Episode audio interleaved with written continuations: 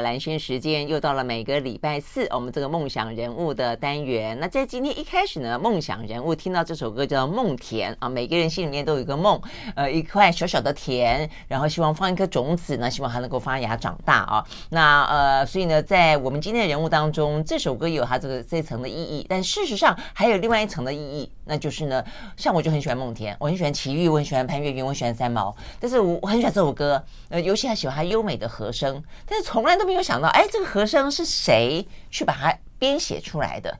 就是我们今天现场的来宾啊，那事实上这位来宾的话呢，在我们年轻的时候，在那个民歌啊这个时代，甚至呢在推动一波呢，我们觉得有点新音乐运动的感觉啊的滚石哦，那个时候呢非常阵容坚强的一群人当中，呃，他的角色就一直非常的凸显啊。虽然看起来的话呢，呃，不是最耀眼的那个，但他确实一路走来有他很多的执着，很多他自己的光彩。他是呢音乐精灵黄韵玲，他现在已经是北流的董事长了，他今天到我们的现场来。Hello，玉玲姐你好，兰萱好，还有所有的朋友大家好。对呀、啊，呃，这首这首歌真的呃好难想象，哎，这和声是要有有另外的人编。对，因为它原来就是一条旋律嘛，就是我们知道，就是说，呃，哒哒哒哒哒哒哒哒哒哒哒哒哒哒哒，就就就这样，对。可是他呃，我当时拿到那个旋律的时候，老板跟我说。因为这首歌要两个人唱，对，但是两个人都是主角，是。它并不是说谁是谁的和声，不是，没错，它比较像是 duet，就是就是二二重唱，有点相互穿插的感觉，是是是，对，编织起来，对。然后我那时候也是刚艺专，就是现在台艺大刚毕业。然后我我从小也许就有一个个性，就是因为我很喜欢流行音乐嘛，所以流行音乐的很多事情都是我自己很想追寻的。然后就听到有机会可以跟齐豫，可以跟潘越云一 起对来完成这个事，我我不知道要如何完成，但是我就举手了，我就说好，我可以做。其实接下那个工作之后，才发现说哇，我真的头麻，你知道吗？发麻，就想说怎么办？因为。呃，我我也不知道要从何写起，所以我就自己花了很多时间，就是写了很多种方式，嗯，这样子。然后你知道写一写，然后就发现说这个地方好像又不对，所以你知道根本就每天也吃不好、睡不着这样子。可是最开心的那一天就是在白金录音室录音的时候，那呃制作人就说我要进去。里面就是我们录音棚里面，然后呃，齐豫站一边，然后潘越云站一边，然后我们就一起，然后我就教他们呃怎么样去分配这个这个和声。我觉得那对我来讲是一个更大的礼物，就是说站在那边已经。把所有你之前写歌的那种痛苦全部都抹杀掉了，因为有他们两个人，对对对，就觉得哇，太开心了，对对对，真的是，所以我觉得透过这个，我们也才知道说，其实我们对音乐啊，这个大家的理解，像啊，一首歌手啊，他可能写一首歌，顶多是啊作词啊作曲，但是其实还有更多更繁复、更细腻的一些工作在后面嘛啊。那事实上呢，我发现说黄韵玲其实从以前到现在，你就几乎每一个在音乐这个产业当中。中的角色，其实你也就都是大概，也就是慢慢都都参与了哈。就因为我自己热爱喜欢，嗯，而且我是从小就对这个事情是不晓得为什么，就是很着迷、有兴趣。然后我小时候念敦化国小，嗯哼，然后我呢，就是你知道，就是从敦化国小回家，因为我家住在八德路三段那边，所以呢，台市附近，对，台市附近。然后呢，我我一定会绕到台市前面站在那里，我就会在那边。为什么？因为可能会看到刘文正。对呀，我觉得好好笑啊！就是就是，你就经过那边，小孩小小女生，就是对这件事情是非常有向往的。对，然后但是我的向往是，我很想写一些旋律给这些我喜欢的，不管是刘文正啦、凤飞飞，我就很想要写歌给他们。对呀，我觉得还不是一般的追星，你知道吗？他就是，我觉得你那么小，可是我觉得你你你胆子够大，而且你的你对音乐写歌的喜好的热情够澎湃，澎湃到说。呃，黄韵玲从小就会去站在台式门口，然后会去凤飞飞家门口，对，对，然后呢就杵在那儿，然后呢就说我要写歌给你唱，对，现在听起来也蛮好笑的，这是多大的勇气啊！可是真的很奇怪，你你说我真的是那是几岁？你说国小敦化是国小吗？敦化对，因为我我大概一二年级的时候，你就在写歌了。那那时候不知道那个叫写歌，就知道就是说，哎，我我很喜欢写一些一二三四五我自己看得懂的，啊啊啊对，然后会哼一些东西。当然到三年级四年级的时候就更清楚了，嗯，因为也同步伴随的就是说我弹钢琴学钢琴，嗯，其实。其实你知道，我真的很没有耐心去在那边一直练手指。然后我我自己的叔叔是我的钢琴老师，嗯，我叔叔是非常严格的。然后我每次都没有练，他就很生气，他非常生气，然后他就会当然就会有一些小处罚。然后我每次都这样痛哭流涕，可是哭完以后还是要学，因为我知道在这个钢琴里面，我可以去完成我很多可能写歌，或者是可以把心中的声音弹出来。哦，哎，所以很多小朋友的时候就开始学音乐，呃，有各自不同的可能的想象嘛。有些是呃呃陶冶性情，对对对，有些是培养气质，对，有些的话呢，就是觉得啊，可以抒发情绪，寄情于钢琴。但你是那么小就觉得我要创作，对，所以、嗯、所以就是说，这这真的是天分了。我我，我也不知道为什么，就爸爸也喜欢听音乐，嗯。然后我爸爸有一个书房，书房里面呢，他固定的时间他就会听收音机。嗯哼。那我常常就是在那个时间，我就会在那个门口在那边听，这样，然后就听了很多。我开始渐渐的就，你知道，我下课的时候爸妈都还没回家，我就会我就会点歌，我会打电话去电台啊，真的？对，我会打电话去电台点歌，点我想听的歌啊，真的？对。我觉得实在太有趣了哦，那所以呢，呃，这个小小的黄玉玲，她在小时候，因为呢，实在是太认真追星了，想写写歌给他们，所以呢，她因此而换到了凤妈妈给你一个凤飞飞的签名，说好回去了，回去了，回去了。那你有把你的歌给凤凤妈妈吗？有，我我有把那个那个小小的一个纸条，可是它就是一个小纸条啦。对呀，你有留着吗？没有，你到底那个曲子做的怎么样？哦，那。那时候好像就是很好听吗？就是你小时候一定会 觉得很好听，但都忘记了啦，真的都忘记了。那你会根据，比方凤飞飞、凤飞飞适合唱什么歌，刘文正适合唱什么歌？你会因为他们，你会写不同的曲子吗？会，但是呢，但是会觉得小时候的那个过程，对对我来讲就是一个实验啦。我一直在实验，一直在实验，然后一直到十四岁去参加。嗯嗯嗯，比赛的时候，其实十四岁，岁十四岁是国中一二年级的时候，二年级一一年级夏天类似这样，太热爱了。然后好不容易被我看到那个关键字金韵奖，那当然要去啊，怎么会不去？我就去了。但去了之后，当然就那个资格不符嘛。对，因为要高中以上。哦，你是因为资格不符，不是说唱的不够好，不是，是是那个资格太年轻了。就但对我来讲，我会觉得说，我接下来又有高中联考，这个这个，反正我就是一定要参加。然后经过了一两个月，反正就有这个机会。我也非常谢谢陶小青陶姐，嗯、对，她也破破例让我去参加了这个。然后是不是四个人组成一个团体？四小，对对对，那都是我小时候的。呃，因为我有参加一个校外合唱团，对，校外合唱团那个台北基督教儿童合唱团，那那个合唱团也很有趣，我们。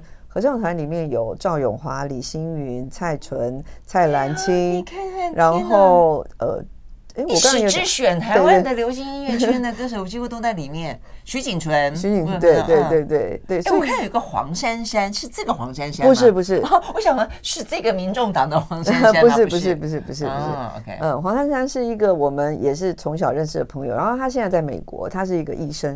哦，对对对，所以后来你们就参加了。对，后来就是。他们其他三个人就被我拖着啊，就无论如何你们就要来这样子，然后我们就过关斩将啊，然后就是有一个机会可以去录制那个专辑，嗯，对，所以那个专辑里面的歌也是我国中的时候写的。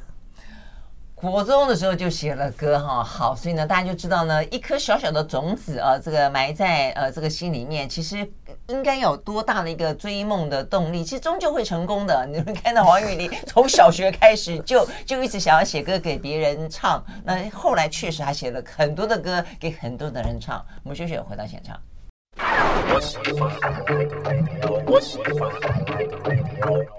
好，回到连线时间，继续和现场邀请到的这个北流，就是台北流行文呃音乐啊、呃、这个中心。我说在北流，北流听起来好像有点像是个。不知道怎么会联想到那种卖卖鱼的有没有？是不是很老诶那种感觉？哦，其实呃，北流的董事长黄玉玲，嗯，当时会这样子简称，可能也是方便啦，方便大家记忆。是是嗯、对对，然后嗯，确实它也不只是一个。只有一个看展演的地方，它其实也结合了很多复合式的，包括我们也有二十五个商场，对对，然后也有四间 live house，嗯，对，然后也有歌手的呃演唱会的彩排室，然后就是也有办公室，其实就是还蛮大的一个，应该是有一点像复合式的园区这样。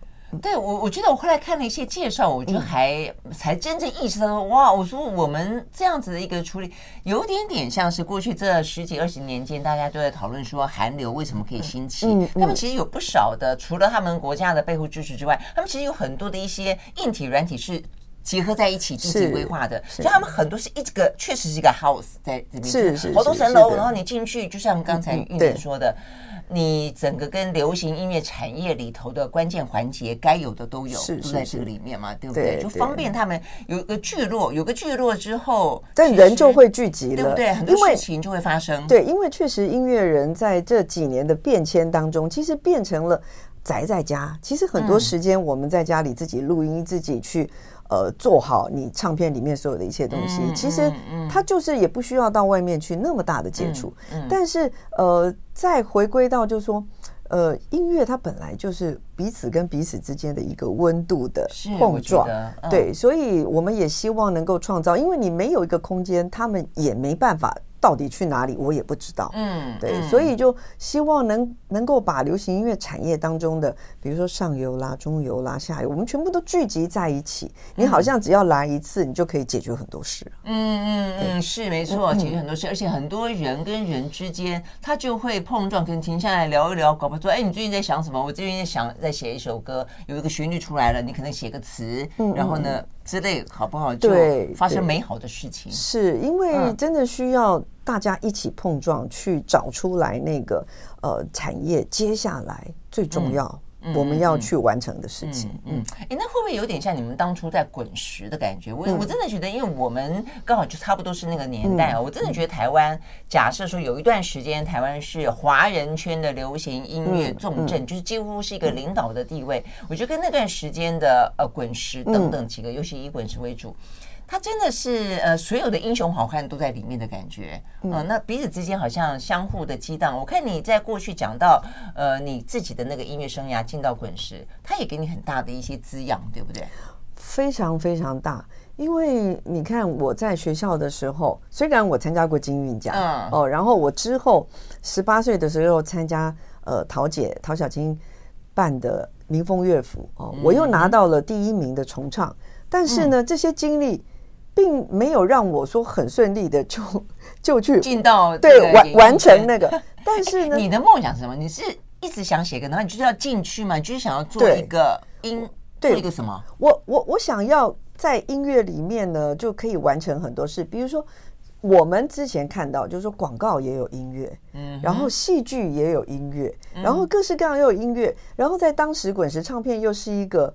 这么多的创作人在对在那那你会发现，就是说，哎，有的唱唱片呢，他是歌手，就是他就是一个歌星，对。但是好像当时的滚石唱片，他好像每个人都叫做音乐人的感觉，嗯。所以我就一心一一意想要进滚石唱片，就很有那种雄心壮志。那刚好我大十四岁的时候就认识李宗盛大哥，那我觉得这些姐姐哥哥们其实对我都是很严格的。真的，我还以为他说都很好，其实是很严格。所以，嗯，所以怎么个严格法？我在比如说我在艺专念书的时候，他们都会跟我讲，就说：“哎，我什么时候我们要去哪里演唱？你过来哦。”那过来其实就是不管他们在练歌或什么，其实我会在旁边，他们就叫我要看要学习。哦，这样子啊，是这样子，对，然后手带的感觉，对，然后就是呃，像大哥他在。呃，也是我大概十八岁、十九岁的时候，他就跟我说，他接了一部电影配乐，叫《小毕的故事》。嗯，然后他就跟我讲说，主题曲你要写。那我那时候就觉得说压力很大，但、嗯、但就是很高兴有这个机会。嗯嗯嗯，对，所以所以你真的个性蛮勇敢的，你还蛮勇于冒险做没有做过的事情。我对于音乐是这样，可是对于去，比如说我一个人去。去面摊吃面，我都不敢。真的假的？在当时了，那当然现在现在已经就长大，都都长这么大了。哇，我那那个时间点，我都不敢一个人吃东西。对，但是对于音乐的事情，差这么大。对于音乐的事情，我是有一点真的就勇往直前。我觉得听起来真的是勇往直前，就是去哪多远我都要跟。真的是，嗯，很棒的，我觉得很棒的特质。我觉得对于自己喜欢的事情，就是应该要这个样子。就是你好像不用吃也不用睡，但是你就像我们在滚石的那段时间哦，就呃，应该是说开创时期了。那我们就很有这个荣幸可以进去在第一个阶段，嗯，对，然后就有点像好像预备歌手一样。所以预备歌手他也没有薪资，他呢就是学习。那我们就会早上呢一大早就。所有的人都还没来之前，我在制作部，那我就要擦瓷头，哦，然后倒茶水。现在的小孩子知道瓷头是什么吗？可能不知道，因为以前都是用盘带嘛，对不对？对对对对，OK，好，然后倒水，对，倒水，然后就做一些简单的清洁工作，然后就打扫一样啊，对，然后就等待那个，对，就是呃，比如说。制作部经理来了之后，他可能今天我们要包唱片啊，因为你知道当时都要包唱片送到电台，你们也要包啊，你要负责包啊。对啊，我要包唱片。现在当然没有这些了，对，包唱片，然后要去呃照相馆去拿冲洗的照片，就是就是一个小小帮手这样子。真的，那那时候你们滚石最红的人是谁？呃，那时候我们最红的就是有齐豫、潘越云、张艾嘉、罗大佑哦，还有李寿全，在当时那真的是第一代，对不对？对对，嗯，对。接下来还有小李李宗盛，李宗盛，OK，嗯嗯嗯，OK，好，好，很精彩。也就是要这样子啊，什么事情都做，然后的话呢，就学了十八般的武艺。我觉得这是一个综合性的，到最后董事长要做的事情，要了解的事情嘛啊。我们休息了再回来。I like 103, I like radio。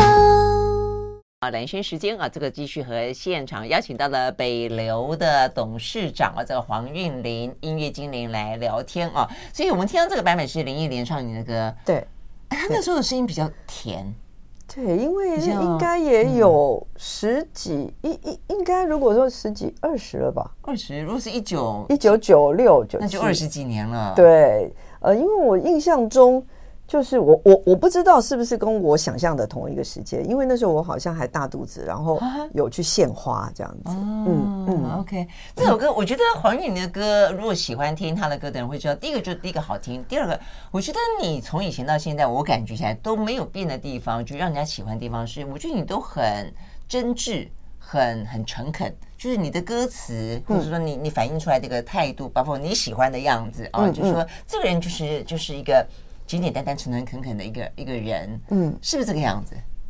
对啊，因为我也不知道，对，反正就是你要把自己喜欢的写出来，因为我从小就是要在音乐里面表达。如果说你在音乐里面都还不能真的表达，那我都不知道要干嘛。对，但是我觉得你看，你经过这么多，因为你你单纯的想法是想做音乐，成为一个音乐人。但是坦白讲，这个世界会蛮复杂的，嗯，对不对？等到你进到一个产业里头去，产业本身可能很复杂，然后职场可能很复杂，人生可能很复杂。但是走走走走到现在为止，我觉得要保持自己当初的样子，你你自己喜欢的样子，不是一件很容易的事哎。其实是不容易啊，因为尤其是这三年，呃，因为到。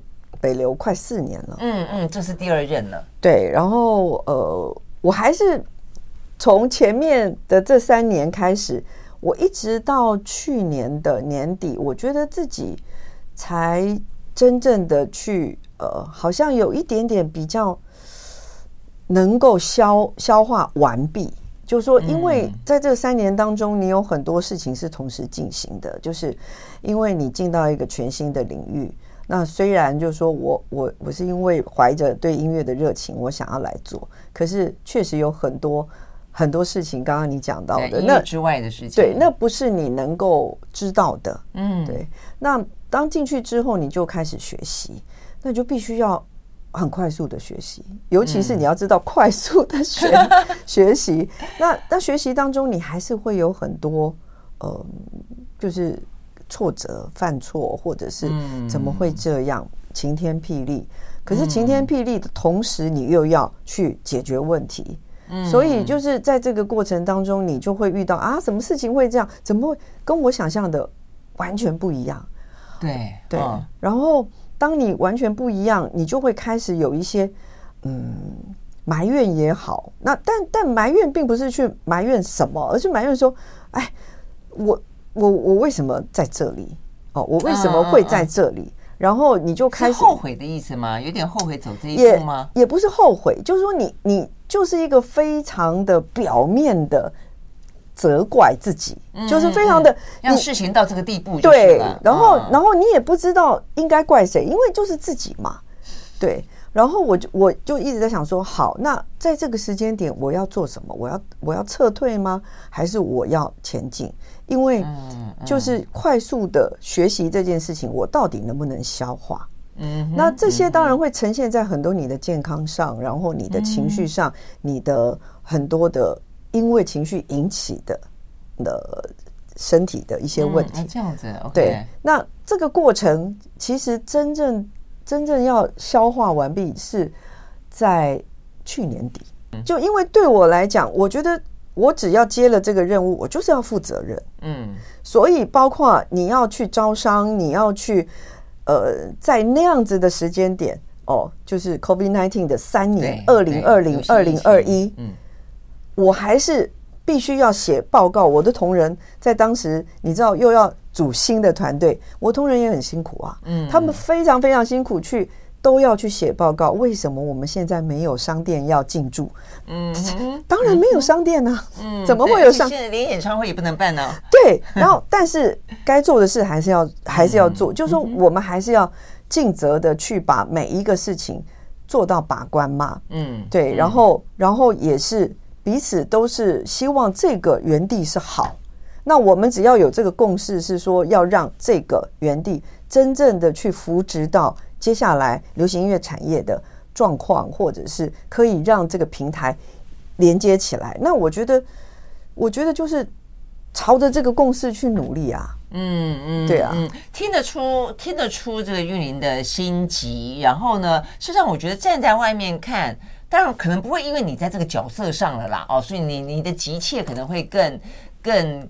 更深，而且你感受到的音乐产业台湾的状况，你可能会看得更清楚。但是我意思说，就连看站在外面看的，我们也都会，因为我们会很关心台湾的那个曾经，就我们有一些我们所谓的。软实力嘛，哪些部分是我们其实是可以很厉害的。流行音乐就是一个啊，但你突然之间觉得它好像不断的。被人超越，然后好像呃，就有有几个拔尖的。人啦，但是这个整个的。气氛其实是跟过去很不一样的。了。嗯，那所以。总会觉得担忧，会觉得说啊，为什么我们以前的流行音乐的呃这个这个领导角色，我们这个什么呃戏剧的领导角色，一个一个的被呃这个日本、韩国、中国大陆哦这样超越，我就会啊，我们连我们都会觉得很焦急了，更何况你。其其实就是说，这个也也没有办法，就是说一夕之间我们又要完成的呃完整的什么哦，我们是龙头地位啦或什么的，整个抓回来，我觉得他还是。在于就是你你知道，他还是需要聚集，嗯，对，大家的力量是加在一起的，嗯。的的整个去对外，而不是说我们自己在里面在那你哦你好，对对对，因为就就是我们现在可能要做的很大的一点，就是要让大家听见台湾的声音嘛，嗯哼，对，对，那我们要怎么样去发现下一个？哦，可能下一个世代很重要的那个力量，其实那个就是培训嘛。嗯，对，就是培育。对，因为你说真的，我们哦，刚刚提到周华健好了，呃哦、我们刚刚没有讲到那段故事。那段故事，周华健是说黄韵玲后来呢，从储备歌手，对对对，到呃要去做发唱片了。那他那个什么洗瓷头啊，啊擦瓷头，对，跟那个洗杯子的角色呢，就由 周华健对对对对对，他是第二任，对，真的好。所以周华健的故事是什么？我们休息了再回来。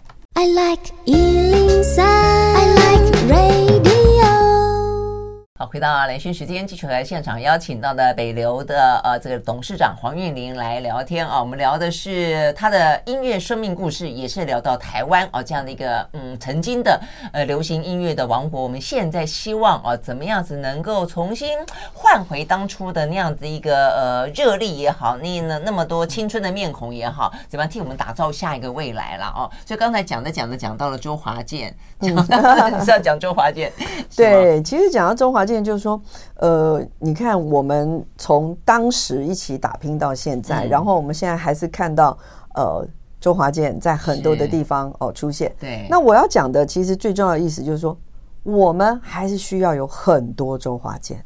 嗯嗯，对，嗯、我们需要有下一个周华健，下一个周杰伦，嗯，对不对？下一个蔡依林，下一个黄韵玲，就 是就是，我们希望能够把这样子的力量。哦，是延续的哦，延延续，然后让这个所有的作战力，应该是真的是作战力，它是连在一起的。嗯，对对。然后我其实最希望就是把很多新的声音、新的音乐人哦哦带进来，因为我我我觉得这个是这个众志成城，一定是这样子，它不可能是某些人的意见。嗯，哦，他应该是。很多大家提供他的经验，然后一起从这个经验里面，就是很多人都有各自的经验，好，没关系，那我们就抽丝剥茧，每一个每一个去调，因为还要符合这个时代啊。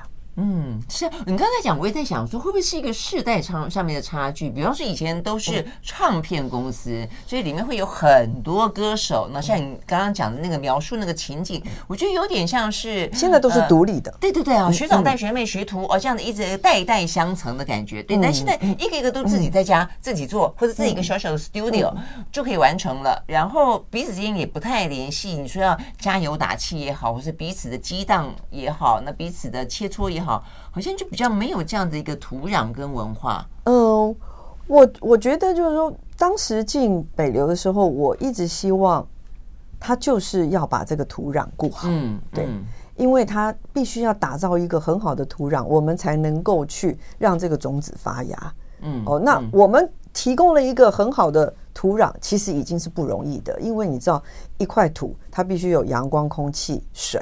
嗯，对，那这些资源。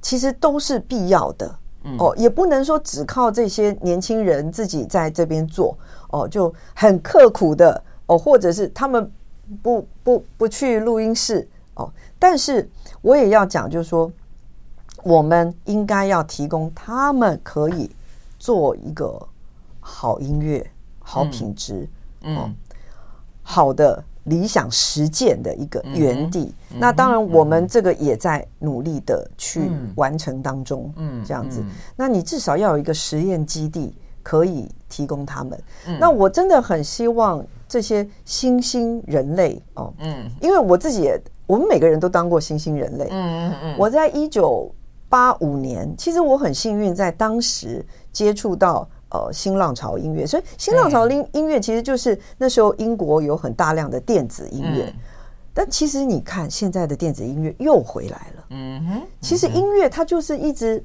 你知道，就是循环。嗯嗯，其实是这样，一点点新的元素进去。对，那我觉得，就当我们一直在讲我们的音乐怎么怎么一直都没有办法打到国际，打到国际，那我们就要去看这个问题。嗯，嗯就是。我觉得这个跟食品公司也一样，就是说，好，那那我们这个大家都在卖这个东西，可是为什么那个人卖的好，我们卖的没那么好？那到底是怎么呢？总不能一直关着门就说我们的最好，可是都没人知道我们，我们最好，但没没有人吃，那是他们的这损失。嗯，我我觉得如果有机会，你可以关起门来，哦，闭门造车。叶问也是在家里要练功啊，所以所以关起来是要练功。嗯，以前我们小时候哦，没有这么好的一些呃，像现在这么这么便利的工作环境。以前呢，我们没有电脑，嗯，然后我们如果要这台机器的音色，我们就要买这台机器，嗯，然后你要这台机器，你就要买那台机器。所以呢，我们。每一个人的编曲家里都很像是那种装潢公司，这边一箱，那边一箱，这样子啊？哦，对，所以那个工作起来，当然在当时你会觉得已经很享受，可是现在是你一打开那个电脑在里面，什么都有，但是这个过程中间的过程，我觉得它还是需要研发，因为你现在用的很多音色跟你用的机器是。全世界的人，只要他喜欢音乐，他跟你的一模一样的，是没错，嗯。所以不一样的是什么？就是这里啊。对，因为我觉得能创作的人更多了，对，是吗？不一样的是这里，所以你要借由这么便利、这么现在这么好的环境，我觉得你应该去创造出更多不一样的，就是你的想法。是，对，所以我们绝对是有很棒的未来的一代。确实，因为看他们在玩这个电脑音乐的，哇，我都自叹不如。而且我会觉得说，算了，我赶快退休吧，赶快回家睡觉吧。真的觉得很棒，这一群音乐人真的很棒。但是一定要讨论，嗯，哦，那你可以跟你自己或者你跟你信任的人讨论，就是，嗯，要把这个产品做到，就是说，不是关起门来说。这个没有听到是他们的损失哦，或者是会这样子哈，就是我们就是要做到他们掉下巴，就是拿出去的时候，比以前我们关起门来，我们都是在唱片里面要呈现，然后我们就会偷偷看别人的，哎，你听的感觉是怎么样？我们也是透过唱片会去听到，哇，陈志远老师为什么这一次又编成这样？太厉害了！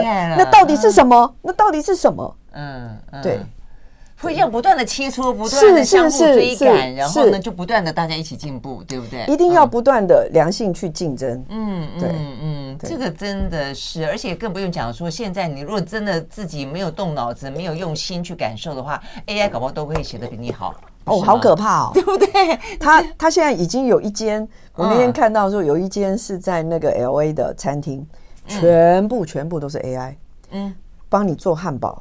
嗯，然后帮你做生菜，全部点菜，什么都是 AI 服务生，搞不好播的音乐也是 AI 选的，全部真的对，全部。所以这个会有什么样的影响？连音乐可能也逃脱不了。马上回来。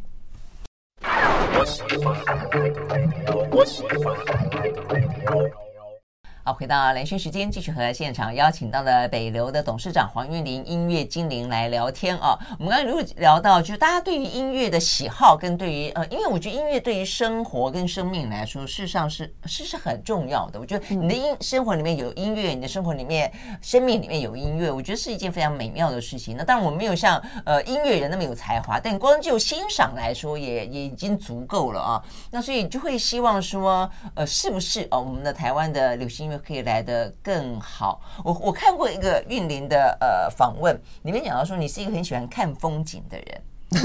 呃，你说这个看风景应该讲的是人生生命的风景嘛？就是你不断的会希望去看看不同的东西，所以你一路这样走到现在到北流，有没有有点像是一个汇聚的过程？嗯，然后就有点像是一个交集，就你的生命的最最重要的一个点，跟整个台湾流行音乐的一个呃转捩点，也就在这个地方有了一个。我我有听过我朋友跟我讲过，嗯，对，但是对我自己来讲，我是真的就是对于自己这么从小到大对音乐的热爱，嗯，那我是很希望自己能够去贡献，就我自己能够。只要是接下这个任务，就是努力去尽力完成它。嗯，嗯，那当然在北流，我会希望呃有很多好的音乐人哦，呃，然后能够有提出新的看法的的音乐人、艺术家，其实真正的让他们能够在这个基地哦，呃，去实验，然后去完成。嗯，对，你说的是空间，还是有更多的一些预算跟一些资源？